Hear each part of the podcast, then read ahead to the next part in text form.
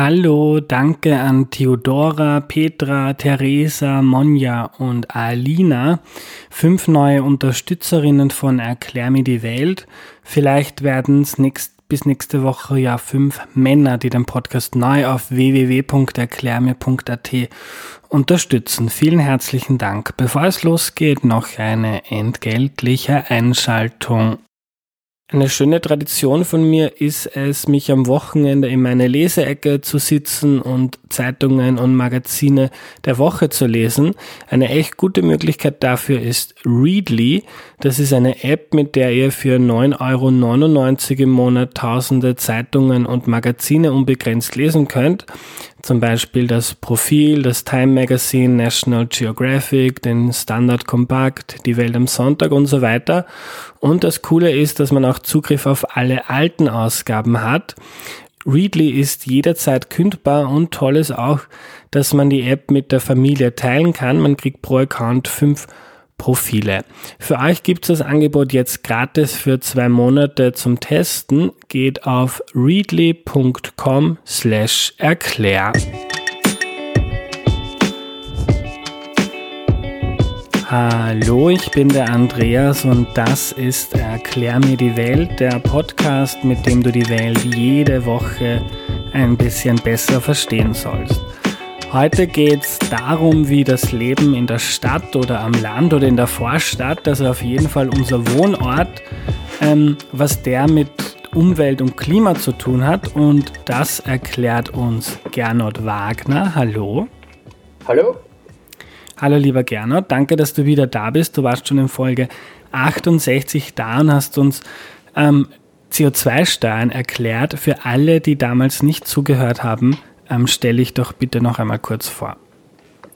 Ähm, ich bin Klimaökonom ähm, an der New York University ähm, in Amstetten, Niederösterreich, ähm, aufgewachsen, äh, dort äh, maturiert und äh, seitdem bin ich in Amerika. Fein. Gernot, ich habe dein neues Buch Stadt, Land, Klima vor circa zwei Stunden fertig gelesen und fand es total spannend, wie auch schon dein erstes Buch Klimaschock ist auch schon empfohlen worden in Erklär mir die Welt.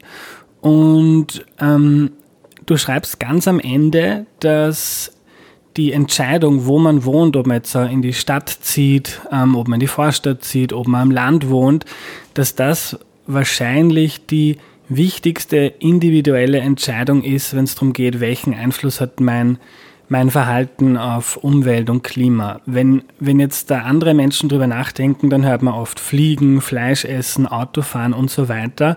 Warum ist es deiner Meinung nach so eine, eine wichtige Entscheidung, wo man und wie man wohnt? Um, ähm, wegen der Login-Effekte. Um, ähm, man zementiert im Prinzip Emissionen auf Jahrzehnte hindurch ein. Also, so jetzt konkrete Zahlen. Ähm, wir sollten äh, hier in Amerika bis 2050 CO2-neutral sein. Der Elektrizitätssektor, jetzt Joe Bidens Klimaziel bis 2035 CO2-neutral.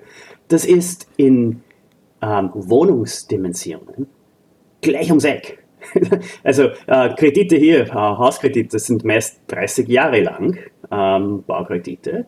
Ähm, in 30 Jahren sind wir in 2051. Ähm, das heißt, der Bank gehört Teil des Hauses noch, wenn es schon, wenn das Leben, das gesamte Leben, die Wirtschaft CO2-neutral sein sollte. Und ja, diese Entscheidungen fallen heute. Hm. Und ganz, ganz grundlegend, ähm, wenn man jetzt über das Leben in der Stadt oder im Land nachdenkt, ich bin selber im, Land aufgewachsen, da ist alles grün, viel Platz und dann zieht man in die, in die Stadt, da ist viel Grau und viel Beton. Ähm, jetzt wird man denken so, ja, am Land leben, das ist irgendwie umweltbewusster, in der Stadt, da die Menschen haben irgendwie mit Umwelt nicht viel zu tun. Du beschreibst aber, dass so das durchschnittliche Stadtleben ähm, deutlich klima- oder umweltschonender ist als jetzt das Leben ähm, vor allem in der Vorstadt oder im Speckgürtel, also in den Gebieten rund um Städte, aber teilweise auch als das Leben am Land. Kannst du mal erklären, warum das Stadtleben gut für Umwelt oder Klima sein soll? Dichte und Effizienz. das sind die zwei wichtigsten Punkte. Und das Potenzial. Das Potenzial zu viel, viel mehr. Okay, also worum geht's? Äh, ähm, Im Endeffekt, ähm, Land und Stadt sind so auf den Durchschnitt betrachtet fast gleich. Ähm, das Land ist relativ ähm, weitläufig, natürlich, äh, wenig dicht. Ähm, und auch, muss man auch dazu sagen, auf relative Sicht gesehen, relativ arm. Das heißt, ähm, Städte fliegen mehr und so weiter und so fort. Ähm, aber natürlich, Quadratmeter sind in der Stadt weniger. Ähm, also die Quadratmeter der eigenen Wohnung. Also die Tatsache, dass ich, dass mein, mein Garten 3,4 Millionen Quadratmeter hat, Central Park, ist, ist nicht schlecht. Ähm, aber dar darüber geht es natürlich nicht. Äh, es geht darum, dass äh, die Wohnungsfläche selbst so klein ist. Okay, so du hast gerade Vorstädte erwähnt, äh, Speckgürtel, Satellitenstädte, Schlafstädte, Vororte, Suburbia. Ähm, da ist leider äh, ist die Situation anders. Dort sind CO2-Emissionen, auch wieder auf den Durchschnitt betrachtet, ungefähr doppelt so hoch äh, wie so einerseits in der Stadt, andererseits am Land. Äh, dort ist im Prinzip das Leben, sagen wir mal so, ohne Kompromisse, ohne Kompromisse unter Anführungszeichen. Ähm, natürlich gibt es genug, aber ähm, das Haus ist groß, und trotzdem ist man relativ nahe an der Stadt, an der Arbeitsstätte, aber natürlich nicht nahe genug, zum Beispiel, um dorthin zu Fuß zu gehen oder mit dem Rad zu fahren oder mit den Öffis. Man fährt mit dem Auto. Ähm, du hast gesagt, Dichte, Effizienz, Potenzial. Effizienz, nehme ich jetzt mal an, meinst du damit, wenn man von A nach B kommt, dann ist das irgendwie aufwendiger, wenn man von der Vorstand zum Job fährt, als wenn ich zum Beispiel ich radel mit dem, ähm, mit, ich radle in die Arbeit. Ähm, mit Dichte ähm, hast du schon mhm. angesprochen, man braucht weniger Platz. Und vielleicht fragen sich jetzt einige, die zuhören, inwiefern ist das relevant für Klima oder Umwelt? Ähm, es findet gerade so etwas wie das sechste Massensterben statt. Ähm, sehr, sehr viele Tierarten, ähm, soweit man das mit Studien schon sagen kann, ähm, sind vom Aussterben bedroht, nehmen in ihrer mhm. Ähm, Zahl ähm, rapide zu, kennt man vielleicht bei der Anzahl der Insekten, die man, wenn man von, wenn man ein paar Kilometer mit dem Auto fährt am Land, wie viel weniger Insekten da am Auto auf der Windschutzscheibe kleben. Also die Dichte und das beschreibst du in deinem Buch gut, ähm, einer der wichtigsten Dinge, die wir tun können und tun müssen für die Natur, ist, ihr mehr Raum zu lassen. Und je mehr wir ähm, Häuser ins Grüne pflastern, Straßen, Autobahnen und so weiter, desto weniger Raum gibt's für Natur und desto mehr ähm, genau. Tiere, äh, Biodiversität etc. wird abnehmen oder sterben.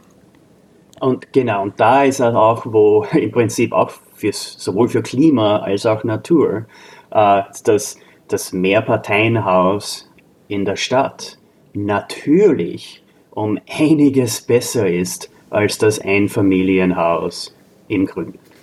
Ähm, und vor allem dann natürlich das Einfamilienhaus in ähm, der Vorortsiedlung, ähm, was ja eigentlich nicht wirklich das Grüne ist. Also vielleicht der Garten ist schon grün, aber mit Natur hat das natürlich dann äußerst wenig zu tun.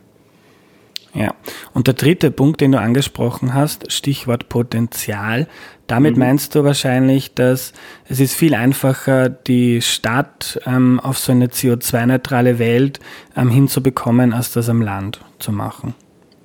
Genau, also äh, da geht es zum Beispiel um den Punkt, also es ist mir um einiges lieber, ähm, das 200 Jahre alte Acht-Parteien-Haus in der Stadt äh, zu haben, jetzt zu haben, als das perfekte Passivhaus ähm, am Land. Ähm, warum?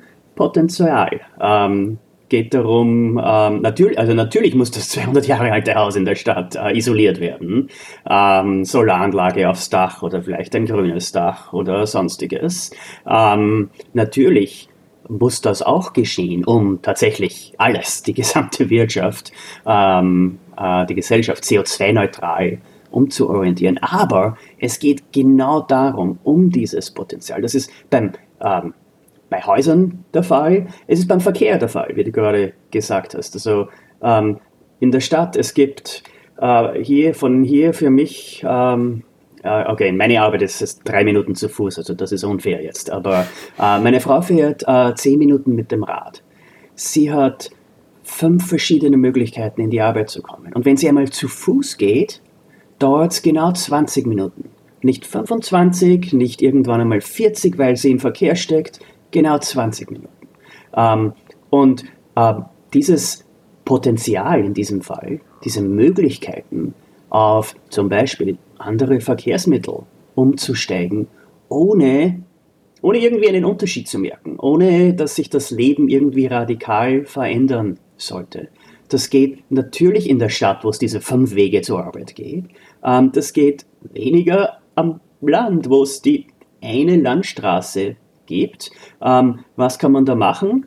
Ähm, Landstraße verbreitern vielleicht, ähm, vielleicht Busse über die Landstraße senden, vielleicht mit dem Elektroauto fahren. Und die, die wirklich ambitionierten fahren vielleicht irgendwann einmal mit dem Rad an dem einen Tag im Jahr, wo wir alle, alle Umweltschützer mit dem Radl unterwegs sein sollten, äh, vielleicht, aber natürlich das Potenzial, die Möglichkeiten zur Veränderung hier sind in der Stadt viel, viel größer. Ähm, Gernot, ich bin selber im Land aufgewachsen, du in einem Städten. Ich weiß nicht, ob das als Stadt oder als Land zählt. Ich hoffe, uh, ich, ja, ja, so beides würde ja. ich sagen. Aber, äh, ja. Es werden jetzt definitiv es hören jetzt definitiv ähm, viele Leute zu, die am Land leben. Die denken sich vielleicht, ja, mag sein. Ähm, auch ich habe mir das gedacht. Aber was, wenn ich dein Buch lese, klingt alles sehr plausibel. Aber was heißt das jetzt für, für Leute, die, die am Land leben? Gibt es ja auch viele, ähm, die sich denken, so, äh, dichte Stadt, dieses Gewusel, was Leute wie du und ich sehr schätzen, das ist genau das Gegenteil von dem, was ich will. Ich will eigentlich nur meine Ruhe haben. Ähm, was, was, was heißt dein Buch oder was heißen deine Aussagen für Menschen, die, die am Land leben? Um, ähm, okay, also äh, erster Punkt. Äh, das Buch in vielerlei Hinsicht ist eine Liebeserklärung an die Stadt, natürlich. Uh, es ist auch eine Liebeserklärung ans Land. Und was ich da meine ist, ans tatsächliche Land. Äh, nicht die Vorstadt, nicht Suburbia, äh, nicht der Vorort, das tatsächliche Land, das eben das Leben in der Stadt erst möglich macht. Ähm, warum ist das der Fall? Okay, in Wien wohnen wie viele? Zwei Millionen Österreicher mittlerweile oder so. Ähm, der Rest des Landes, die, das Land, äh, ist möglich, weil so viele von uns zähle ich auch dazu als Österreicher, Austroamerikaner, äh, in Städten wohnen. Ähm, und natürlich aus, auf globale Sicht ist das noch viel, viel mehr ausgeprägt. Also ähm, es ist irgendwie leicht über äh, so Stockholm und Amsterdam und Wien und New York und so weiter zu sprechen. Ähm, ja, relativ geringe Probleme, die es da zu lösen gibt. Ähm, aber okay, China zum Beispiel. Ähm, ist jetzt am Weg, ähm, ihr Klimaziel bis 2030 ähm, Emissionen wieder zu senken. So, ähm, vor einigen Jahren ähm, gab es dieses Ziel, 2014 wurde dieses Ziel ähm, ähm, äh, erwähnt, äh, gesetzt, offiziell gesetzt, dass bis 2030 Emissionen wieder senken sollen. Äh, ist das genug? Nein, die müssen auf Null kommen. Das ist jetzt das Ziel vom letzten September bis 2060. CO2-Emissionen, äh, Nettoemissionen auf Null herunter. Das ist natürlich noch viel besser und wichtig. Und jetzt können wir eine lange Debatte haben, ob das alles genug ist. Äh, ist es auch nicht. Aber das 2030-Ziel wird China jetzt höchstwahrscheinlich bereits 2025, vielleicht sogar schon früher erzielen. Warum? nicht die Corona-Krise, äh, das war schon viel früher der Fall, sondern Urbanisierung.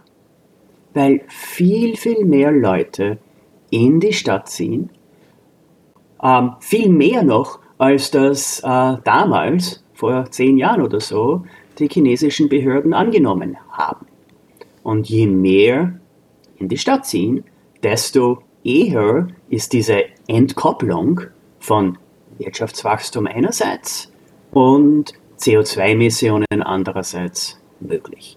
Das mhm. ist wieder die, die städtische Effizienz, Dichte und natürlich auch das Potenzial, CO2-Emissionen in der Stadt viel, viel schneller senken zu können mit gezielten Maßnahmen, als das irgendwo anders möglich wäre.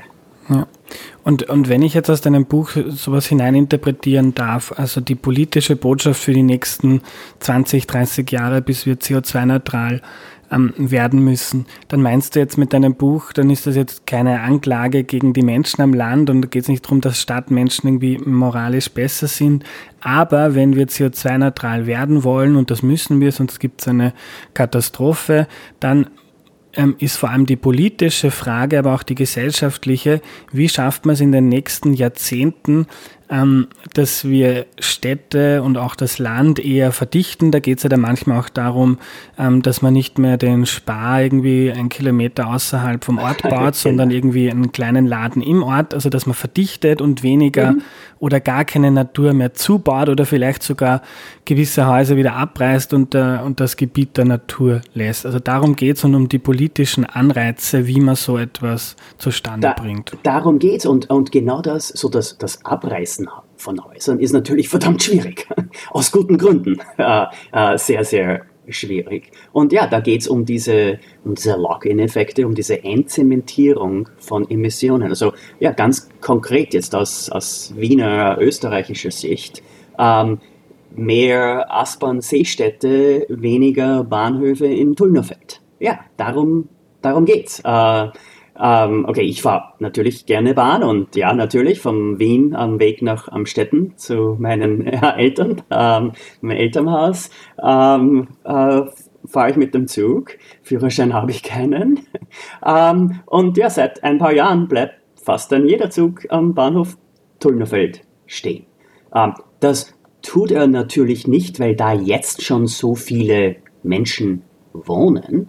Äh, derzeit gibt es ein paar Parkplätze und Felder, Äcker rund um den Bahnhof. Der Bahnhof ist nicht für die Stadt Tulln gebaut worden. Äh, der ist gebaut worden, um es Menschen zu ermöglichen, ähm, Häuser zu bauen im Tullnerfeld, in den sehr, sehr schnell neu entstehenden Siedlungen dort ähm, im, Speckgürtel. Ähm, 20 Minuten Direktzug zum Zentralbahnhof. Ähm, also die, das Pendeln da ist nicht schlecht. Aber natürlich ist man dann teils ans Auto gebunden.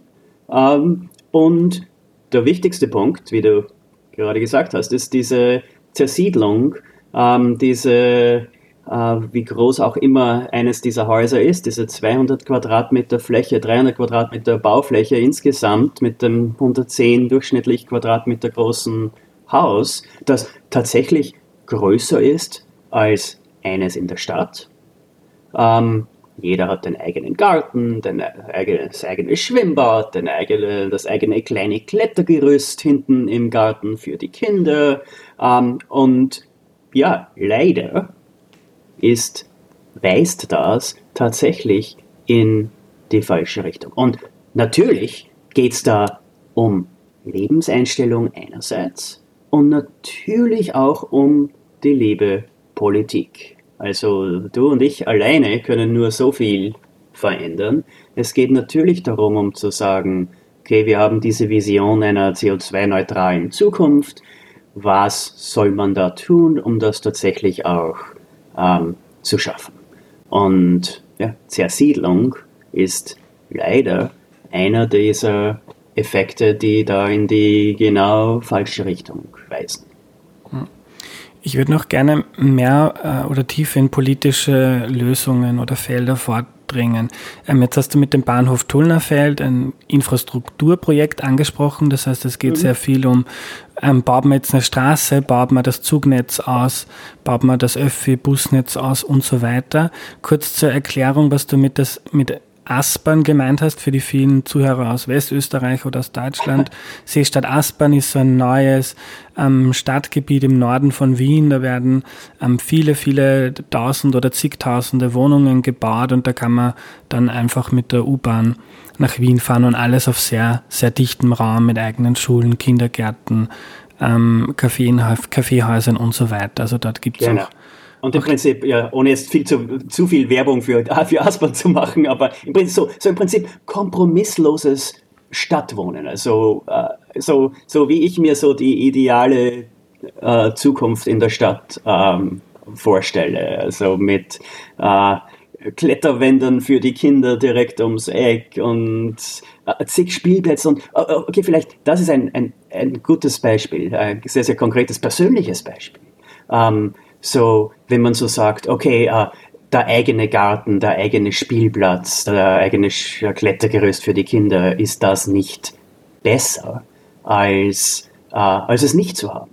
Und im Endeffekt, ja, also mittlerweile haben wir jahrzehntelang Fernsehwerbungen gehört, die uns im Prinzip allen eingetrichtert haben, dass das eigene Auto Freiheit bedeutet und das Schwimmbad im Garten gut ist und die Sauna im Keller und der Weinkeller daneben und so weiter und so fort, dass irgendwie ein gutes Leben äh, für die, die sich leisten können, ähm, das ist so der Weg. Und ja, der, was ist das Resultat davon? Ähm, Häuser werden immer größer. Ähm, ich bin auf äh, 78 Quadratmetern in Amstetten aufgewachsen, ähm, in den 80er Jahren. Ähm, mir ist nicht wirklich irgendwie etwas abgegangen. Ähm, irgendwann später kam dann tatsächlich ein Schwimmbad im Garten dazu und ein Klettergerüst und das war alles toll, natürlich.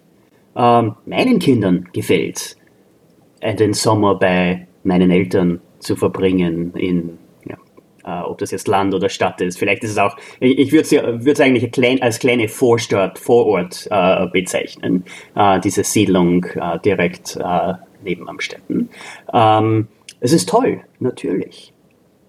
Aber, okay, ähm, unsere Kinder jetzt, die sind übrigens sieben und äh, neun Jahre alt derzeit, ähm, wir haben keinen Garten, keinen eigenen Garten. Wir haben kein Klettergerüst, wir haben kein Schwimmbad. Wir wohnen inmitten der Stadt. Wir haben tatsächlich drei Schwimmbäder innerhalb zehn Gehminuten. Eines draußen, zwei Hallenbäder. Ähm, eines davon ist ziemlich teuer, muss ich auch dazu sagen, um es benutzen zu können. Dort waren wir noch nie.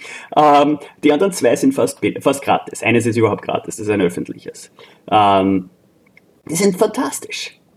Die sind toll ähm, die Auswahl zu haben, ja, in diesem Fall unter drei Schwimmbädern oder unter einem Dutzend Spielplätzen. Anstatt dem kleinen Klettergerüst im Garten. Wir haben, was, drei, vier Kletterwände, wo wir mittlerweile waren. Ähm, Spielplätze zu Genüge. Wir waren immer noch natürlich nicht bei allen in New York. Das, glaube ich, geht in einer Lebenszeit nicht. In kaum einer Stadt. Ähm, so viel Zeit am Spielplatz verbringt man dann auch lieber nicht. Ähm, aber ja, am so Samstagvormittag besteht die Wahl, okay, ähm, wo gehen wir hin? Dort der eine Spielplatz hat das bessere Klettergerüst, aber ähm, die schlechteren Croissants daneben im Café. Ähm, der andere Spielplatz hat äh, das, das, bessere Café direkt daneben für die Eltern, aber dafür vielleicht ein kleineres Klettergerüst. Ähm, diese, diese Lebenseinstellung eben zu, zu dem, zu dem, ähm, zu dem Drumherum, zu, zu der Auswahl, zu, zu der Tatsache, dass äh, ja, unsere Wohnung klein, relativ klein ist, 70 Quadratmeter. Ähm, uns geht nichts ab, nicht wirklich. Ähm, ganz im Gegenteil. Ähm, es gibt im Prinzip alles direkt in der Nähe, alles rundherum, ähm, innerhalb von 5, 10, 15 Geh- oder Radfahrminuten. Äh, ähm, so, das ist einerseits, das ist die Einstellung zum Leben und dann natürlich, dann geht es um die liebe Politik. Und, und du, wir haben jetzt Infrastrukturpolitik angesprochen, du schreibst im Buch auch ähm, ein paar kleine Dinge wie Pendlerpauschale, dass Bausparverträge staatlich gefördert sind und so weiter. Also gibt es im System einige Räder, die man drehen kann, um da Anreize zu setzen, dass das eher zu Verdichtung führt als zu, zu Zersiedelung. Natürlich, ja. Und äh, ja, also das sind eigentlich Bausparverträge sind ein fantastisches Beispiel. Äh, ich habe selbst einen gehabt, habe nie selbst ein Haus gebaut, aber ähm, ja, das macht man halt so. Ähm, dort ähm, ähm, legt man sein Geld an, ähm, ist ja auch natürlich staatlich subventioniert und so, aber einfach nur der Name. Es sind Bausparverträge. es, man spart, um etwas zu bauen, um ein Haus zu bauen ähm, äh, so, so die idyllische äh, Vorstellung. Ähm, ich glaube, die laufen sechs Jahre, glaube ich, so. Man macht das dreimal, dann ist man 18, man, man zieht weg aus dem Elternhaus, sechs Jahre später heiratet man und dann baut man sein Haus. Ähm, so innerhalb von ein paar Gehminuten vom Elternhaus in der Vorstadt. Ähm, äh, einfach nur der Name selbst. Bausparvertrag. Äh, natürlich ist es verdammt, verdammt gut, dass äh, der, äh, der Staat ähm, sicherstellt, dass wir auch die, die sich leisten können, muss man auch natürlich dazu sagen, ähm, dementsprechend Geld sparen, um sich dann selbst eine Wohnung, ein Zuhause leisten zu können. Aber ja, warum heißt dieses Ding Bausparvertrag? Warum nicht ähm, äh, Heim, äh, ja, okay, Wohnungsvertrag ist wieder etwas anderes, dann, dann geht es nur um die Wohnung. Aber äh, neutral gese gesehen, äh, dass man sich dann selbst dementsprechend die Quadratmeter zulegen kann, um dort äh, zu wohnen. Ob das jetzt das Haus im Grünen ist oder die Wohnung in der Stadt. Und natürlich, dann gibt es viel, viel mehr dieser Dinge. Also Pendlerpauschale ist ein, ein gutes Beispiel. Da ist ja nichts falsch dran, um Leuten zu ermöglichen, flexibler zu sein in der Jobsuche. Das ist natürlich etwas Gutes. Natürlich. Aber was es natürlich auch tut, ist, es motiviert dazu, immer weiter von der Stadt zu wohnen und dann immer weiter zurück in die Stadt zu den Arbeitsplätzen zu pendeln. Ähm, Gernot, was ich mich beim Lesen deines Buches gefragt habe, ist, ändern deiner Meinung nach Elektroautos etwas an dieser Rechnung Stadt, Land, Klima, Umwelt? Ähm, an der Rechnung Stadt, Land, Klima? Ja. An der Rechnung Stadt, Land, Klima, Umwelt oder Stadt, Land, Umwelt nicht wirklich. Weil die Zersiedlung findet natürlich immer noch statt. Ähm, und dann äh, zum Beispiel, also Elektroauto verursacht immer noch genau denselben Verkehr, äh, den ein ähm, Benzinfresser verursacht. Ähm, Elektroauto braucht immer noch dieselbe Parkfläche, die ein Benzinfresser verursacht. Und ein Elektroauto motiviert immer noch zum genau demselben Phänomen, das besagt, okay, ich kann immer weiter von der Stadt bauen, immer größere Häuser, ähm, mittlerweile gibt es dann eine Garage für zwei Elektroautos und vielleicht kommt noch eine dritte dazu und so weiter. Also zu immer mehr, immer größer, immer weiter weg. Ähm, da machen selbst Elektroautos, selbst die, äh, die CO2-neutrale ähm, äh, Pendelmethode eigentlich kaum einen Unterschied. Ähm, und ja, das ist natürlich auch eines der der, der größeren Probleme hier, dass es manchmal sogar einen Zielkonflikt zwischen Klima und Umwelt gibt. Was gut fürs Klima ist, ist nicht unbedingt immer gut für die Natur und umgekehrt. Ja.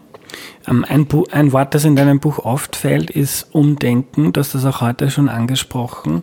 Ähm, und ich finde das wahnsinnig wichtig und interessant, aber auch wahnsinnig schwierig. Ich habe ein Buch gelesen von Robert Frank ähm, letztes Jahr, ich weiß jetzt nicht mehr genau, wie das heißt. Äh, genau, Putting Peer Pressure to Work. Und, Aha, da, ja. und da beschreibt er ganz gut, wie unsere wie das ähm, in unseren Kopf kommt, dass es uns jetzt wichtig ist, dass zum Beispiel die Autos immer größer werden. Das sieht ja jeder und jede auf der Straße. Einerseits sind die Autos viel, viel ähm, effizienter geworden, gleichzeitig sind sie jetzt doppelt so groß, doppelt mhm. so viele PS und die Wirkung auf Umwelt oder Klima ist dadurch ähm, genau gar nicht besser geworden. Dasselbe ist ähm, bei Wohnungen, Häusern, die werden tendenziell immer größer, aber nicht nur die, sondern auch, wenn man sich die durchschnittliche Hochzeit anschaut und so weiter. Wir genau. schauen einfach, und das ist zutiefst menschlich, ähm, wir vergleichen, wie machen das die anderen und wenn im mhm. Durchschnitt die Wohnungen größer werden, dann habe ich, wenn ich jetzt in einer kleinen Wohnung wohne, vielleicht das Gefühl irgendwie, hm, ich habe es im Leben zu nichts geschafft, ich wohne zu klein, denen geht es irgendwie besser und darum will ich auch größere Wohnung, größeres Auto, größere Hochzeit und so weiter. Ja. Ähm, und, und, und, und weiter weg in den Urlaub, äh, genau. genau. Ja. Aber und das finde ich so wahnsinnig schwierig, weil gleichzeitig haben wir, du hast es gerade angesprochen, jemand, der heute ein Haus baut, ähm, das steht in 30 Jahren ähm, noch oder jemand, der sich eine Wohnung kauft, die hat er wahrscheinlich in 30 Jahren noch und dann müssen wir schon CO2-neutral sein. So Normen oft ähm, verändern sie sich plötzlich ganz schnell. Zum Beispiel Einstellung zur Homosexualität hat sich dann in kurzer Zeit ähm, sehr, sehr zum Positiven verändert. Aber zu vielen dieser Dinge ist es wahnsinnig schwierig, da in kurzer Zeit ein Umdenken zu, zu bewirken, oder? Uh, it, teils, teils. Also, uh, ich muss, uh, also an das Buch von Robert Frank kann ich mich sehr gut erinnern, Under the Influence, Putting Peer Pressure to Work. Um, ähm, da bin ich neben ihm auf der Bühne gesetz, gesessen und wo er es an hier in New York vorgestellt hat. Um, ähm, so, ja, fantastisches Buch, genau über dieses Phänomen, über diese Normen, über die Tatsache, dass äh, also natürlich jede Fernsehwerbung, jede Werbung uns ein Mehr an egal was verkaufen möchte. Ähm, äh, manchmal geht es tatsächlich um bessere Qualität, natürlich, aber im Endeffekt äh, läuft jetzt an Sachen Wohnungswahl, ähm, Wohnortwahl, läuft alles im Prinzip auf ein Mehr an Quadratmetern hinaus. Es geht im Prinzip darum, dass äh, also natürlich jemand, der in einem 110, 150, 200 Quadratmeter großen äh, Haus wohnt, äh, mehr Platz für für Dinge hat, äh, als wir in unserer 70 Quadratmeter Wohnung. Also wir haben, äh, gibt es natürlich Extremsituationen, aber wir haben, wir haben einen Suppentopf, der ist sechsmal in der Woche in Verwendung. Äh, wir haben nicht fünf Töpfe, wir haben einen Topf. Ähm, okay, das ist vielleicht ein dummes Extrembeispiel, aber, aber im Endeffekt, ja, darum, darum geht's. Ähm, es zu, zu diesem, äh, zu diesem, okay, vielleicht Facebook, Instagram-Effekt, äh, ähm, wo es im Prinzip darum geht, ähm, anderen zu zeigen, ähm, ganz öffentlich zu zeigen, ähm, was ich selbst nicht alles habe. Und da muss ich auch sagen, da ist unsere Situation irgendwie sehr, sehr luxuriös. Und luxuriös in dem Sinn, dass, okay, einerseits bin ich weder an Facebook und Instagram, ähm, Evil Empires, aber ähm, äh, insgesamt so diese, ähm, diese Situation, wo man sich von dem befreien kann. Wo man im Prinzip sagen kann, okay, mir ist es irgendwie egal, was die lokale Zeitung über äh, unsere Wohnung schreibt. Und in dem Fall spreche ich über, also äh, wo wir in unsere, äh, unsere Wohnung hier gezogen sind, hat die New York Times einen, einen Artikel über unsere Wohnungssuche äh, geschrieben, wo, wo das Wort Effizienz äh, dreimal vorgekommen ist und nicht zwingend positiv gemeint. Also es ist irgendwie so darum gegangen, okay, so hier ist eine komische Familie, eine vierköpfige Familie, die auf 70 Quadratmetern in der Innenstadt wohnt. Ähm, und also, na, da muss ich auch natürlich dazu sagen, natürlich, es wohnen genug Leute da. Also so ist es nicht. Wir sind ja nicht ein Einzelfall. Es wohnen sehr, sehr viele da. Aber Familien kann ich an, in unserem Häuserblock, in unserem Einzel hier, ähm, kann ich an einer Hand abzählen. Also da gibt es die Millionärs- und die Milliardärsfamilien natürlich, die schweben irgendwie so über der Stadt in ihren Penthäusern, äh, die sich ihre Quadratmeter leicht leisten können. Ähm, aber so die, ja, was ich so uh, Upper Middle Class, so die you know, Durchschnitts, also nicht wirklich Durchschnitt, unsere Wohnung hat sehr, sehr viel gekostet, aber uh, so Familien, ja, normal, normale Familien, relativ normale Familien. Ich lasse dich bewerten, ob wir normal sind, aber uh, sie, die gibt es im Prinzip nicht. Und warum nicht? Ähm, weil natürlich das Wohnen hier in der Stadt hat mit, verglichen jetzt mit diesen Normen, mit diesen, was Robert, Robert Frank jetzt mit so Peer Pressure und so weiter beschreiben würde, ähm, weil wir natürlich unterdurchschnittlich wenig Quadratmeter haben, zur Verfügung haben. Ähm, Durchschnittshaus, äh, für Österreich kenne ich die Zahlen leider nicht, äh, hätte ich eruieren wollen, äh, ist nicht ganz gegangen, aber für Deutschland sind es 110 Quadratmeter. Eine neu gebaute Wohnung, ein neu gebautes Haus hat mittlerweile 110 Quadratmeter in Deutschland. In Amerika übrigens sind es 200 Quadratmeter. In Australien sind es 235, 240. Tendenz in allen drei, an allen drei Kontinenten, an allen Kontinenten, immer noch steigend. Und natürlich Tendenz steigend. Warum? Außerhalb der Stadt. In Städten selbst geht der äh, Trend, ähm, ist es flach oder vielleicht geht er sogar hinunter. Also in Wien zum Beispiel, die größten Wohnungen sind im ersten Bezirk. In Außenbezirken werden die Wohnungen äh, relativ gesehen kleiner. Das heißt, da geht der Trend äh, tatsächlich ähm, äh, hinunter. Aber außerhalb, in den Vororten, im Speckgürtel, ähm, ist die Tendenz tatsächlich steigend. Und ja, dabei geht es eben ja, zurück zu Facebook und Instagram. Ähm, äußerst öffentlich, wenn ich da jetzt ein Foto vom Weinkeller neben der Sauna, neben dem Schwimmbad und so weiter machen kann und meinen Freunden oder der gesamten Welt verkünden darf, wie gut es mir nicht geht, was ich nicht hier geleistet habe. Ähm, umgekehrt, und das ist auch noch ein äußerst wichtiger Teil davon. Ähm, die längere Pendelzeit, die jetzt mit dem eigenen Weinkeller da einhergeht, ähm, die längere Pendelzeit, ähm, die ist äußerst privat.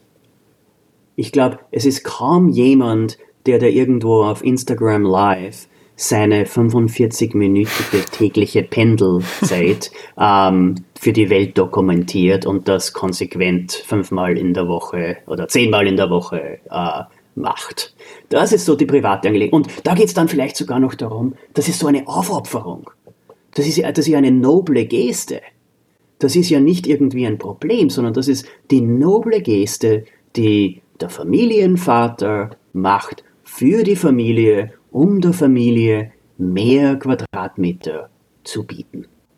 Okay, also natürlich, also noble Gesten sind nicht schlecht, ähm, aber ähm, in diesem Fall zeigt dann alles tatsächlich auf dieses Mehr an Quadratmetern, diese, diese Normen hin, wo es darum geht, okay, wenn der Nachbar oder der Freund oder der Studienkollege oder die ähm, Kollegin aus der Gymnasialzeit ein großes Haus, ein größeres Haus hat, ähm, dann brauche ich das auch.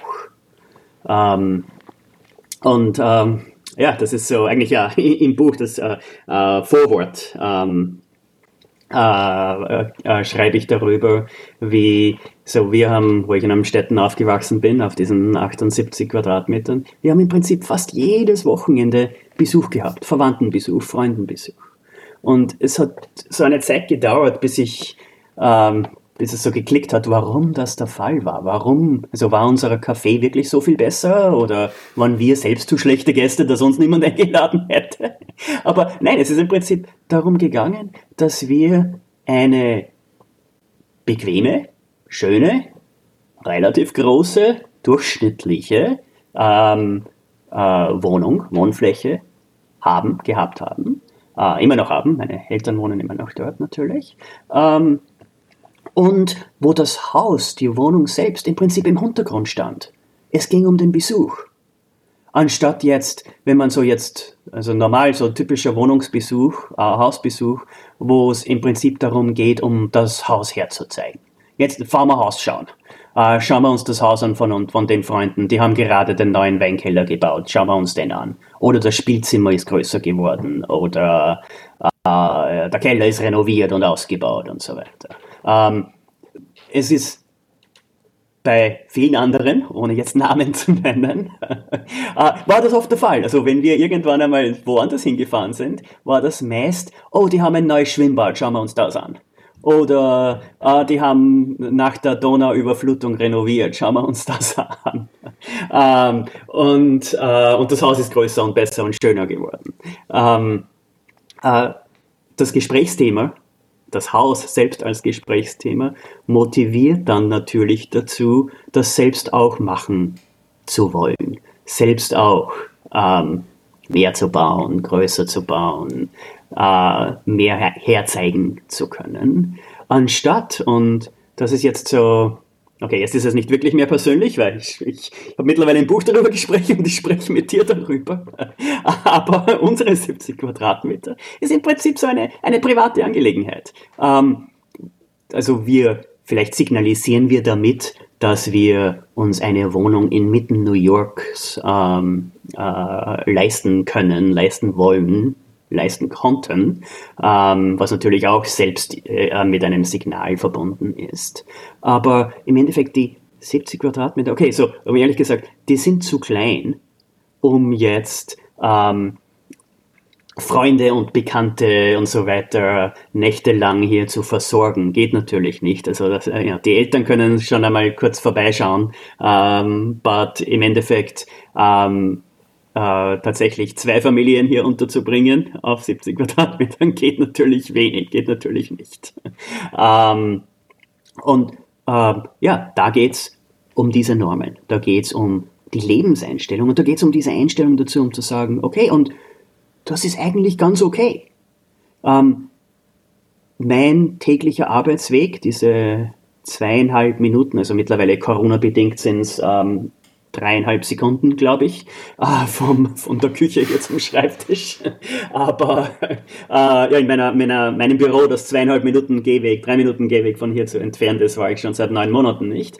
Aber das wird eine andere Frage. Aber die Tatsache, dass alles direkt hier rund ums Eck ist, äh, ist natürlich, also ich würde ich als verdammt großen Vorteil ersehen. Ähm, es mag zwar irgendwie ein privates Signal sein, in dem Sinn, dass, okay, normalerweise man nicht auf einer Podcast darüber spricht, wie lang der Arbeitsweg ist. Ähm, aber, okay, das geht mit sehr, sehr vielen Vorteilen einher. Ähm, ich, egal, ob das jetzt vor oder jetzt während Corona-Zeiten ist, ähm, Frühstück und Abendessen ist immer als Familie natürlich äh, warum auch nicht? Der Arbeitsweg ist drei Minuten. Natürlich geht das leicht. Äh, ich stecke nie im Verkehr. Ähm, drei Minuten zu Fuß natürlich. Ähm, das ist auch Lebenseinstellung. Und um das als Gutes zu erachten, als, als etwas zu erachten, das ja wünschenswert ist, dass es einem wert ist, dann vielleicht ja, einerseits mehr Quadratmeter zu bezahlen. Das ist natürlich in der Stadt auch der Fall. Und dann umgekehrt, natürlich weniger Quadratmeter zu haben. Ich würde das als Vorteil erachten, ähm, nicht als so virtuoses Signal, sondern einfach tatsächlich auf tägliche Sicht gesehen als tatsächlicher Vorteil. Besser für die Familie, besser für die Produktivität, besser fürs Lebensgefühl, besser fürs tägliche Leben. Ja, gerne. Ich wollte dich jetzt am Ende noch fragen, was ähm, uns hören so 20.000 Leute zu. Viele davon sind so zwischen 20 und 30. Das heißt, die stehen vielleicht bald oder jetzt gerade vor der Entscheidung, wo sie irgendwie ihr Leben aufbauen und, und, und was für Pläne sie schmieden. Ich wollte dich mhm. noch um ein paar, also einen, einen Gedanken oder ein, zwei Schritte, die die jetzt im Alltag irgendwie umsetzen können.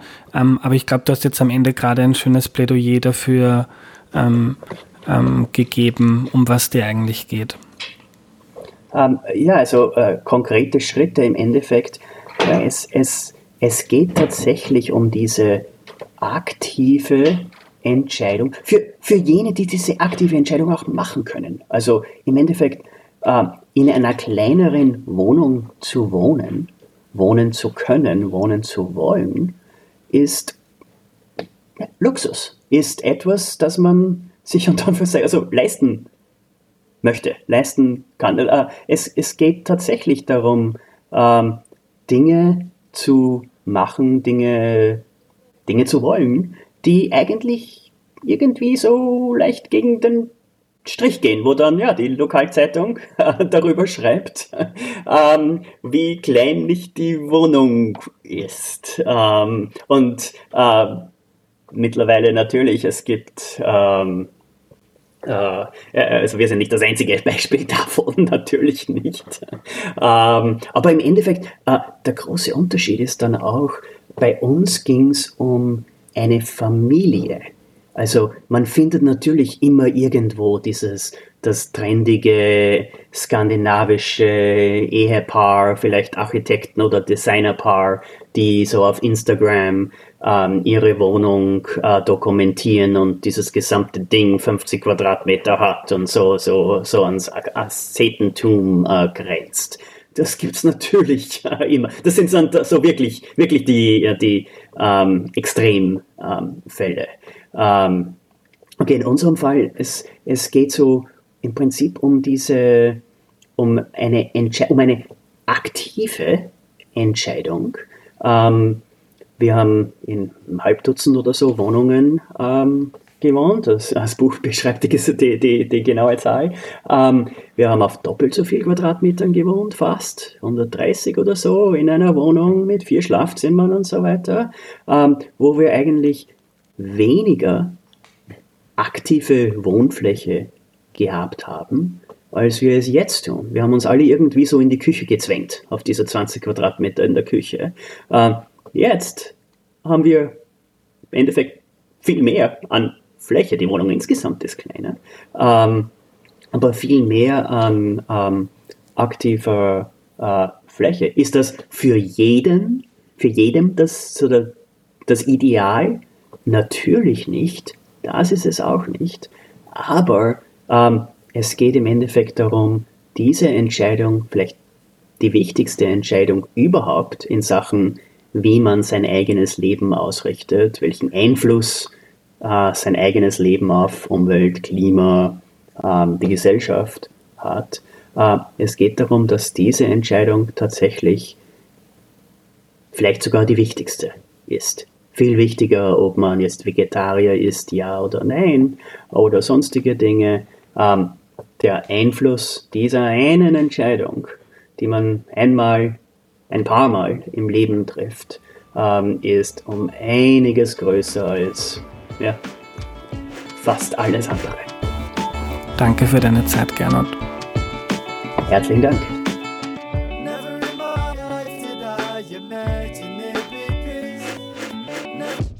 Was nehme ich mir mit? Die Entscheidung, wie und wo wir wohnen wollen, hat enormen Einfluss aufs Klima und auf die Umwelt.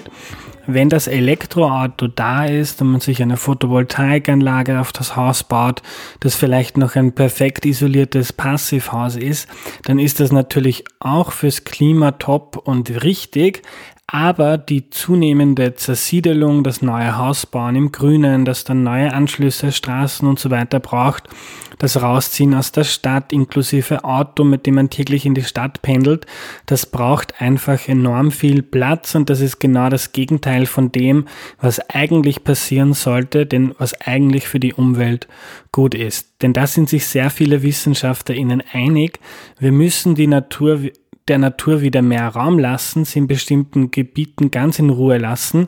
Ja, da gibt es schon Nationalparks, aber das gilt ganz allgemein und überall. Wir müssen aufhören, dass wir die Erde zu betonieren. Da fließt noch viel mehr rein, etwa auch Ernährung und Landwirtschaft, die auch gut oder schlecht für den Bodenverbrauch sein kann und noch viel mehr. Aber das ist enorm wichtig. Wichtig ist auch, dass das nicht falsch rüberkommt, was Gernot und ich da besprochen haben.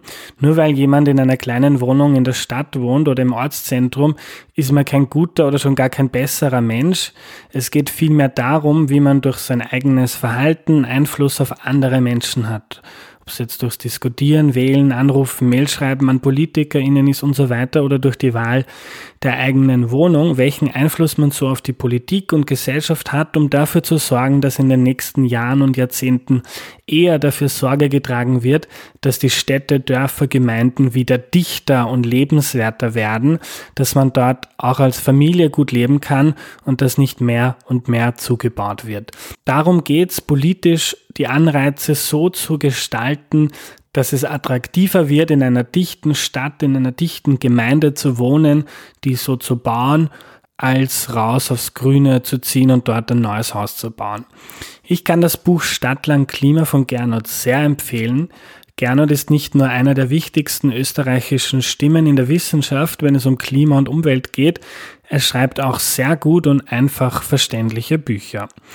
Das war die heutige Folge. Danke fürs Zuhören und noch die Erinnerung. Für Erklär mir die Welt HörerInnen gibt es unter readly.com slash erklär jetzt ein gratis 2 Monats Testabo. Bis zum nächsten Mal, euer Andreas.